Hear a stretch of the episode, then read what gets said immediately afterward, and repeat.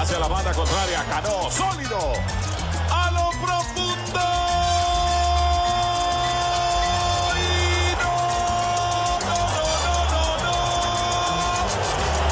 Díganle que pelota. Bienvenidos una vez más a Home Play Talk. Desde aquí les saluda su host Carlos Collantes, muy contento de traerles un nuevo episodio. Lamentablemente mi querido primo, mi co-host Ricardo París hoy no pudo acompañarnos, pero él les envía un gran mensaje que se los presentamos a continuación. Bueno, aquí les saluda Ricardo. eh, les mando a todos un abrazo y eh, un saludo gigante para todos mis Homeplay Talkers. Eh, espero que disfruten bastante este episodio aquí con Carlos y en compañía de, de nuestro invitado Gustavo. Bueno, nos vemos la semana que viene si Dios quiere. Y bueno, luego del mensaje de Ricardo, pues les tengo la noticia de que tenemos un invitado especial para el episodio de hoy, un gran home play talker que ha estado con nosotros desde el principio, participó con muy buenos resultados en nuestra quiniela de postemporada 2020 y, y aquí se los presento. Gustavo Rodríguez, ¿qué tal Gustavo? ¿Cómo estás? Hola Carlos, buenas tardes. Por acá muy bien. Saludos de aquí de Santiago, Chile. Santiago de Chile, así es, muy bien. Y comenzamos, Gustavo, aquí con esta conversa de béisbol, como siempre lo hacemos, y preguntándote que nos cuentes un poco de, de dónde viene ese amor por el béisbol que tú tienes, ese fanatismo que tú tienes por el béisbol. Bueno, el béisbol para mí nació desde ca- prácticamente desde que, desde que nací, porque mi papá, siendo profesor de educación física y amante del béisbol, me empezó a llevar a los juegos de Cardenales desde siempre. Y desde ahí, desde muy pequeño, eh, aprendí muy fácil el béisbol, se me hizo muy fácil todas las, las normas, las reglas, también porque yo soy, o sea, siempre se me ha hecho muy, muy, muy inquietud, o sea, muchas inquietudes sobre la estadística y matemática, y el béisbol es perfecto. O sea, el béisbol es el béisbol que tiene mezclas deporte con estadística. Y de verdad que es una fascinación y a mí me gusta mucho investigar y leer y, y tener anécdotas de todo y es muy, muy interesante. Para mí el béisbol es el, el deporte número uno, sin ninguna duda. Qué bueno, qué bueno escuchar eso. Entonces, tienes algo de, de nerd del béisbol como yo, por allá atrás, con eso de las estadísticas que también me encantan a mí. Mira, otra cosa que a mí me llama la atención es que nos comentas que estás en Santiago de Chile en este momento. Pues bueno, yo con mi experiencia aquí en Santiago de Compostela, en España, pues se me ha hecho difícil porque es difícil conseguir a alguien con quien conversar, con quien eh, compartir las cosas que van sucediendo durante la temporada especialmente, porque aquí el béisbol prácticamente es cero, ¿eh? aquí la gente, y más aquí en, esta región de España, porque hay otras regiones que, bueno, la gente por lo menos, alguno que otro habla de eso, hay algunos que en algún momento lo han jugado, pero aquí es nulo totalmente. Cuéntame qué tal es eh, ese fanatismo o el conocimiento del deporte allá en Chile.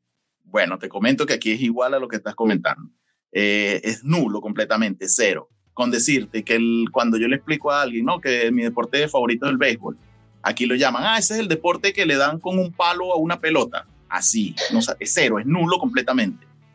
Eh, nada, o sea, aquí eh, lo, los chilenos, para ellos es un deporte que, que ni, no entiendo nada. No cacho una weá que dicen ellos aquí. sí, sí. Ya, sí, bueno, a mí me pasa mucho eso aquí. Ellos, de hecho, me ha pasado muchas veces cuando con, lo comento, pues sucede que lo primero que me preguntan es, pero ¿y cómo se juega eso? ¿Pero ¿y de qué trata? Y yo lo he visto, pero es que me parece que es un deporte muy difícil. ¿A ti también te han hecho esas preguntas? Obviamente, obviamente, pero sí, pero de repente porque hay uno solo y de repente entran todos y salen todos, no, no entiendo nada, me dice nada, es demasiado complicado y tiene demasiadas reglas, entonces es muy, ahí es donde uno se da cuenta de que de verdad el, el, béisbol no es tan fácil entenderlo. Hay que, hay, que, hay que ponerse, hay que... A nosotros, porque como toda la vida lo hemos vivido y se nos hizo muy fácil, es muy, a la hora de explicárselo, de verdad que cuesta.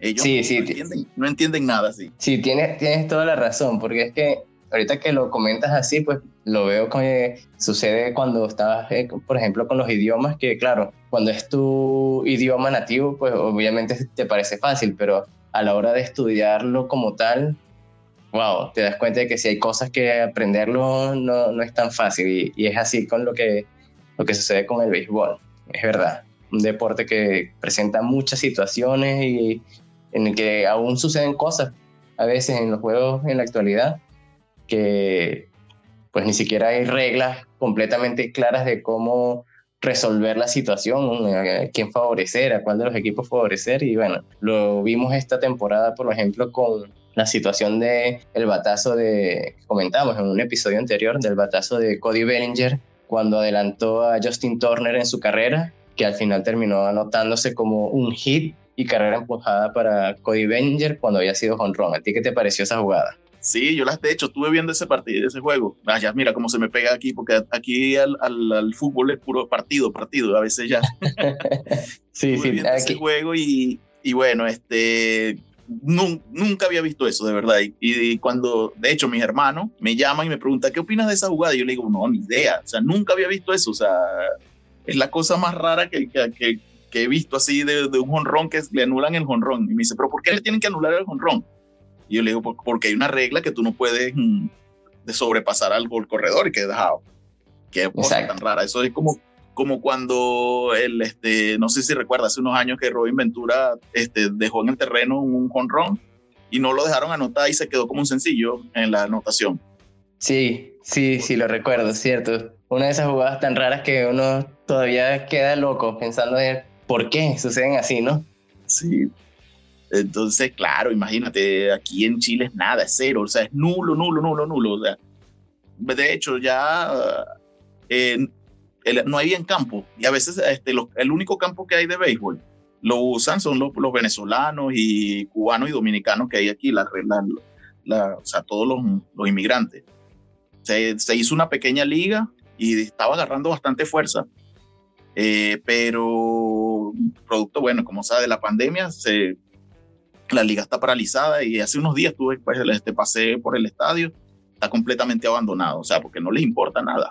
Ya, claro, yo, si al chileno no le interesa, entonces descuidan ahí la, la, infraestructura para jugar el deporte. Es triste, pero bueno, cosas que suceden, cuestiones culturales, ¿no? Aquí también yo veo ese choque cultural en el que, como tú decías, bueno, sé que hay un, un campo en el que se practica béisbol y softball, de hecho, hay una escuela de béisbol menor en ese campo, a las afueras de aquí de Santiago, pero igualmente quienes lo llenan pues son puros inmigrantes que llegaron pues de diferentes partes de Latinoamérica y del Caribe. Entonces, sí, es, es interesante ver eso también porque para uno que era algo tan natural, ver cómo para las personas de otro país es algo completamente extraño, pues llama la atención, de verdad que sí. Bueno, aquí en Chile hay otra, que Chile es fútbol y fútbol y fútbol. De hecho, los otros deportes son muy poco practicados. Si pones un poquito, ves, Chile casi que no destaca solamente más o menos en tenis. Han tenido unos cuantos, unos cuantos tenistas buenos y tal. Pero de resto es solamente fútbol. Los, chilenos no, no, saben otra cosa que no sea fútbol. Entonces, claro, abrirle la mente y tratar de, de hacerle que vean otro deporte es muy complicado. Para ellos es si tú no le hablas de fútbol, eh, es como que no, no, no, te saben de, otro deporte. Ya, entiendo, entiendo. Qué, qué curioso, ¿no? Pero bueno, ahora hablemos un poco de, hablando de curioso, hablemos un poco de esas cosas que, pues curiosas que han ido sucediendo en este inicio de la temporada 2021 de la Major League Baseball. Aparte de esa jugada que comentábamos ya de Cody Bellinger, ¿qué otra jugada te llega ahora aquí a la memoria que te haya llamado la atención estos primeros días de la temporada?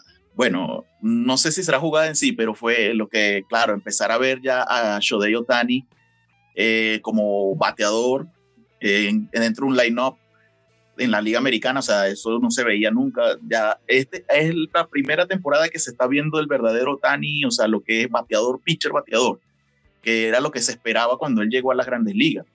Eh, y ese impacto que tiene, eso es una de las cosas que me ha llamado mucho la atención esta temporada y bueno, como, y lo otro es los, este, el, uso de diferente como se está el, este, con los bullpen. El COVID ya vino a traer otro tipo de otro tipo de béisbol, otro tipo de uso de bullpen que yo incluso he estado pensando que ya las estadísticas de juegos ganados ya va a desaparecer, o sea, no desaparecen porque obviamente tienen que darle un ganado al pitcher, pero va a dejar de ser importante para, para, el, para llevar los números.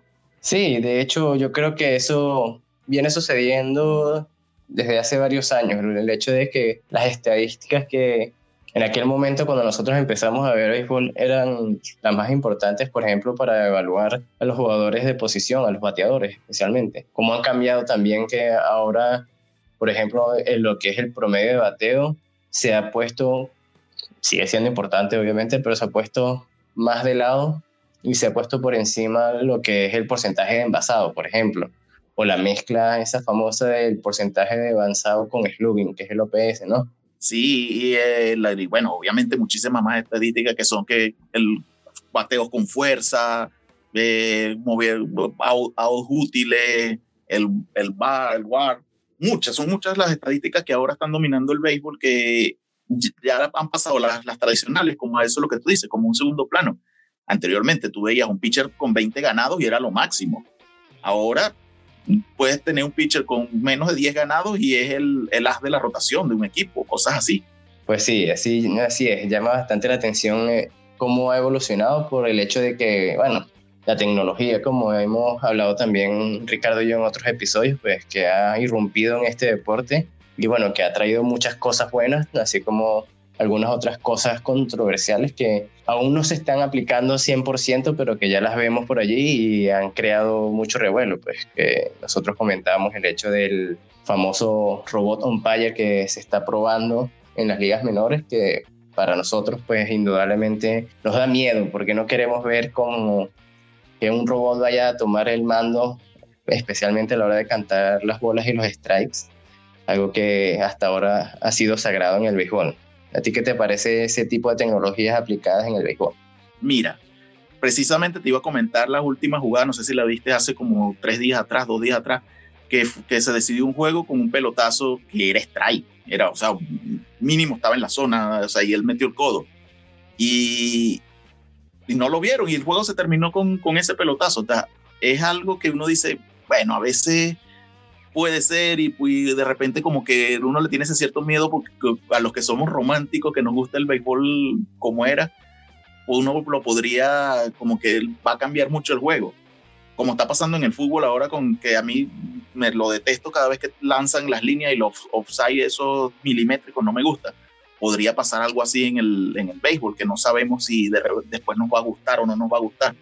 Pero también está lo, lo otro, que fue como cuando esta, esta jugada que te estoy comentando, que uno dice, sí podría, sí debería haber algo que, o sea, como que corrija al umpire ese tipo de jugada. Entonces, pero no 100%, obviamente, pero sí podríamos como que llamarlo una, un, un robot que te diga al umpire, le diga, oye, esa estuvo ahí.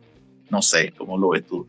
Sí, bueno, yo creo que de repente se podría más bien extender el, de repente el uso de lo que es la repetición como se está usando hasta ahora, porque es verdad, esa jugada pues afectó muchísimo al equipo rival porque terminaron perdiendo justamente con esa jugada un juego en el que habían estado luchando hasta el final. Entonces, sí, bueno, yo creo que de repente una especie de tecnología que le permita ver si de verdad Exacto, estaba dentro de la zona o no en ese tipo de jugadas, pues podría ser válido. Lo que yo no quiero, sinceramente, es ver que sea el 100% de los strikes y las bolas, porque entonces el umpire va a estar ahí simplemente para cuando haya jugada en el plato, ¿sabes? No va a ser así como eh, viene siendo hasta ahora tradicionalmente el, el encargado, pues, de decidir cuándo está el strike o la bola en la zona de strike. Fíjate que hay algo sobre eso también, que es que uno dice, cada umpire tiene su zona diferente.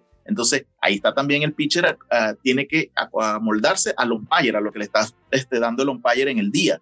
Entonces, muchas veces, muchos juegos han pasado que tienes un umpire con zona amplia o con zona este, es pequeña y eso, eso cambia el juego. En cambio, si tú lo pones todo robotizado, es, o no, no, a mí no me, eso no me, no me gustaría, de verdad, no me parece, porque eh, eh, siempre está ahí ese factor humano, cambia, que es lo que hace que el juego también sea diferente uno tras otro. Eh, y de verdad que no sé, no, que sea 100% robotizado, no. Ahora, que haya algún tipo de ayuda, puede ser en un tipo de jugada así precisa, o que cante una bola muy descarada que le digan, oye, esa hay que corregirla. Podría ser, pero ya no más de ahí. Definitivamente aquí tenemos a Gustavo, un home plate talker, porque está hablando exactamente lo que dijimos Ricardo y yo. no, sí, Gustavo, de verdad que estamos completamente de acuerdo en eso. Ricardo también comentó lo mismo cuando hablamos de esto en un episodio pasado. Y bueno, habrá que esperar porque hasta ahora pues solo lo están haciendo como una prueba y veremos qué, qué se decide. Hablemos ahora de una hazaña reciente que a mí me llamó bastante la atención porque bueno, el dato es bastante importante para la franquicia, que es el no-hitter de Joe Musgrove. ¿Qué te pareció a ti esa actuación de ese lanzador que acaba de llegar a la franquicia y ya está marcando historia? Sí, no solamente eso, sino que, que o sea, como dato interesante es que él es, de, es desde el área de San Diego. Entonces, el primer no run del, del, equipo de San Diego lo lanza alguien que sea de San Diego. O sea, es como una estadística de más, estadística, no, es una anécdota más o menos de interesante. Eh, ese muchacho yo lo había visto, de, tiene varios, cuando creo que estaba en los Piratas y ya venía demostrando que iba mejorando año tras año y yo creo que con este equipo que está ahora de los padres de San Diego va, va a demostrar muchísimo más. Que por cierto, ese, ese equipo está ahí entre los que puede ser sorpresa este año. No solamente ya, ya empezó con una que no habían tirado no no Rud. Vamos a ver si pueden lograr que es uno de los que falta porque quedar campeón en la, en las grandes ligas. Así es, así es. Bueno, vamos a darle una pausa aquí breve a nuestra gente, Gustavo, y luego vuelvo con un poco más sobre eso de lo que va sucediendo y lo que podría suceder en esta temporada.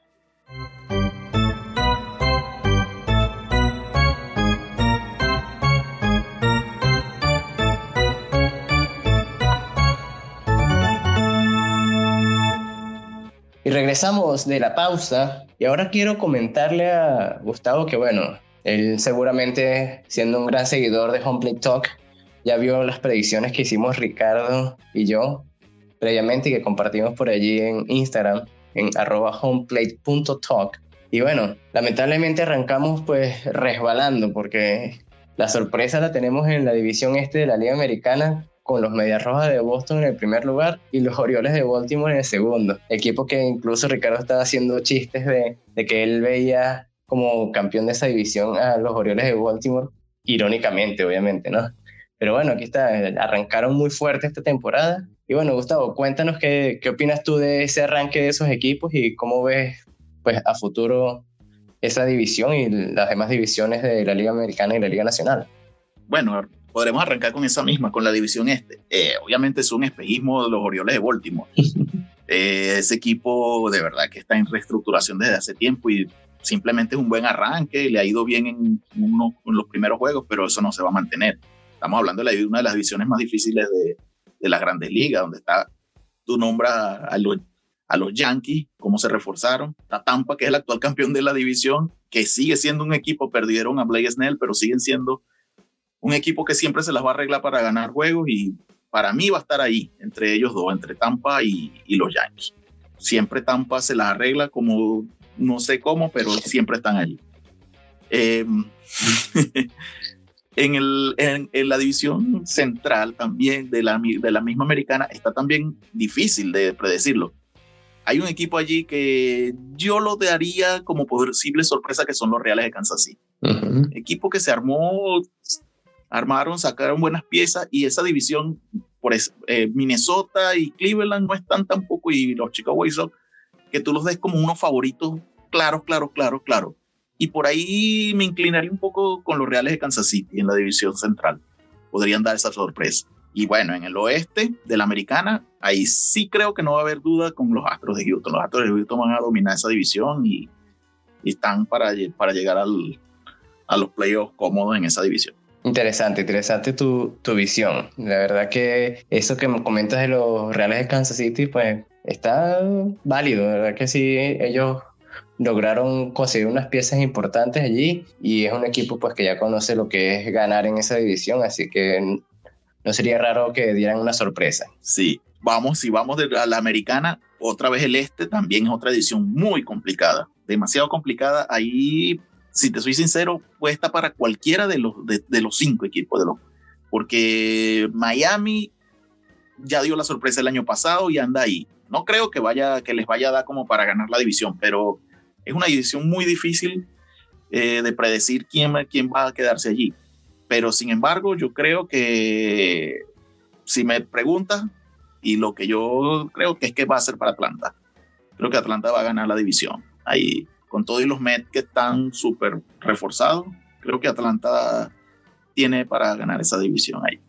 En la central, siempre esa también es otra división de pronóstico y es impredecible, como se le puede decir. Pero por ahí siempre me voy con lo tradicional, con los Cardenales de San Luis. Los Cardenales de San Luis siempre están allí. Y creo que los otros equipos no están tampoco así tan fuertes como para pelearle a los Cardenales. Y los Cardenales siempre van a, van a buscar la forma de, de meterse en el playoff. Por ahí la, en, la, en la central creo que voy con los Cardenales. Y bueno, en el oeste de la, de la Nacional, perdón, eh, veo casi imposible que le quiten a los Dodgers el, el título de la división de nuevo. Ese equipo está, a salvo que ocurra una catástrofe, es un equipo que no va a perder esa división. Sí, sí. Aunque te duela decirlo, es así. Bueno, tú que me conoces sabes que yo detesto, es el equipo que yo más detesto en el fútbol. Nunca me han gustado los Dodgers, pero hay, hay, que decirlo. O sea, el equipo está, no, no, no, no pierde esa división nunca. Sí, está difícil. Pero estoy casi seguro de que ahí va a salir uno de los comodines. Cuidado si no los dos. O sea, ahí los padres creo que se van a meter entre los comodines.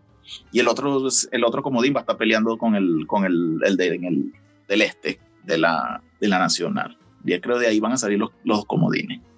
Puede ser, yo si me lo pongo, yo, para mí el comodín sería Padres y, y Mets. Serían los comodines de la, de la Nacional. Bueno, no hablé de los comodines de la americana y creo que sería, saldría de la, del, del centro, Minnesota y posiblemente Tampa. Tampa sería el otro, el otro que estaría allí entre peleando el comodín con, con Minnesota. Y la división la ganaría la del este, que no lo dije, que fue la que empezamos a hablar, los Yankees. Sigo, o sea, los Yankees no van a perder esa división. Y ahí tendríamos, completaríamos mi pronóstico. Muy bien, muy bien. Pues suena muy interesante todo eso que nos comentas y bueno, las razones están allí. En el papel esos equipos se muestran como los más fuertes de la liga y sin duda alguna pues estaremos viendo qué logran durante la temporada. Lo más importante es que siga habiendo béisbol, que sigamos viendo más vuelta a la normalidad en todos los ámbitos y bueno, por supuesto, ver a los fanáticos acompañar a los jugadores allí, que eso le pone mucha emoción. Y bueno, a seguir cuidándonos para que podamos salir de esta terrible pandemia que nos ha atacado ya desde hace un año exactamente. Así que bueno, ya estamos llegando aquí al final de este episodio, Gustavo. Muchas gracias por tu compañía, todo lo que has compartido, esas anécdotas allá con los chilenos. Y bueno, antes de de terminar, pues me gustaría que comentaras pues, un mensaje a la gente que nos escucha y sobre tus sentimientos al béisbol y pues el apoyo que nos estás dando aquí en Homeplay Talk. No, muchas gracias a ustedes por la invitación. Eh, y más como estábamos comentando eso que me hace falta hablar de béisbol con lo que te digo, aquí no tengo con quién y, y bueno, siempre es, es, sabroso estas conversaciones y bueno, recomendar 100% su, su podcast que está súper interesante, cada día le están poniendo más y felicitarlo por eso. Muchas gracias, así es, por aquí estamos con las puertas abiertas para tener más conversaciones y bueno, para todos los que nos escuchan, este es el episodio número 20 de Home Play Talk, un episodio muy especial para nosotros. Como les digo, lamentablemente Ricardo no pudo estar, pero bueno, aquí les vamos a dar un regalito antes de despedirnos, así que no se vayan. Los bloopers de Home Plate Talk. ¿Cómo estás, Ricardo? ¿Cómo estás? Y en este episodio venimos con un... Ah. Estamos en vivo, estamos en vivo.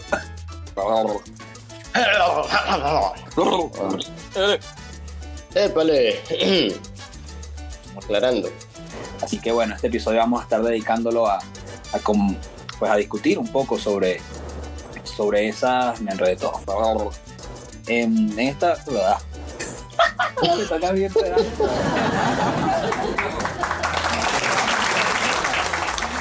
Bueno, y ahora sí me despido Muchas gracias nuevamente, Gustavo. A todos ustedes los invito a que nos sigan en Instagram en homeplate.talk para que participen allí con las publicaciones que compartimos, nos den sus opiniones, sus sugerencias, sus comentarios, que siempre los leemos y con mucho gusto los compartiremos en próximos episodios por aquí. No se olviden también de que nos pueden encontrar en Spotify, Google Podcast y Apple Podcast. Y por supuesto el canal de YouTube. No se olviden de suscribirse, activar la campanita para que no se pierdan ninguno de los episodios y videos que montamos por allí. Y bueno, no queda más nada que decirles hasta la próxima.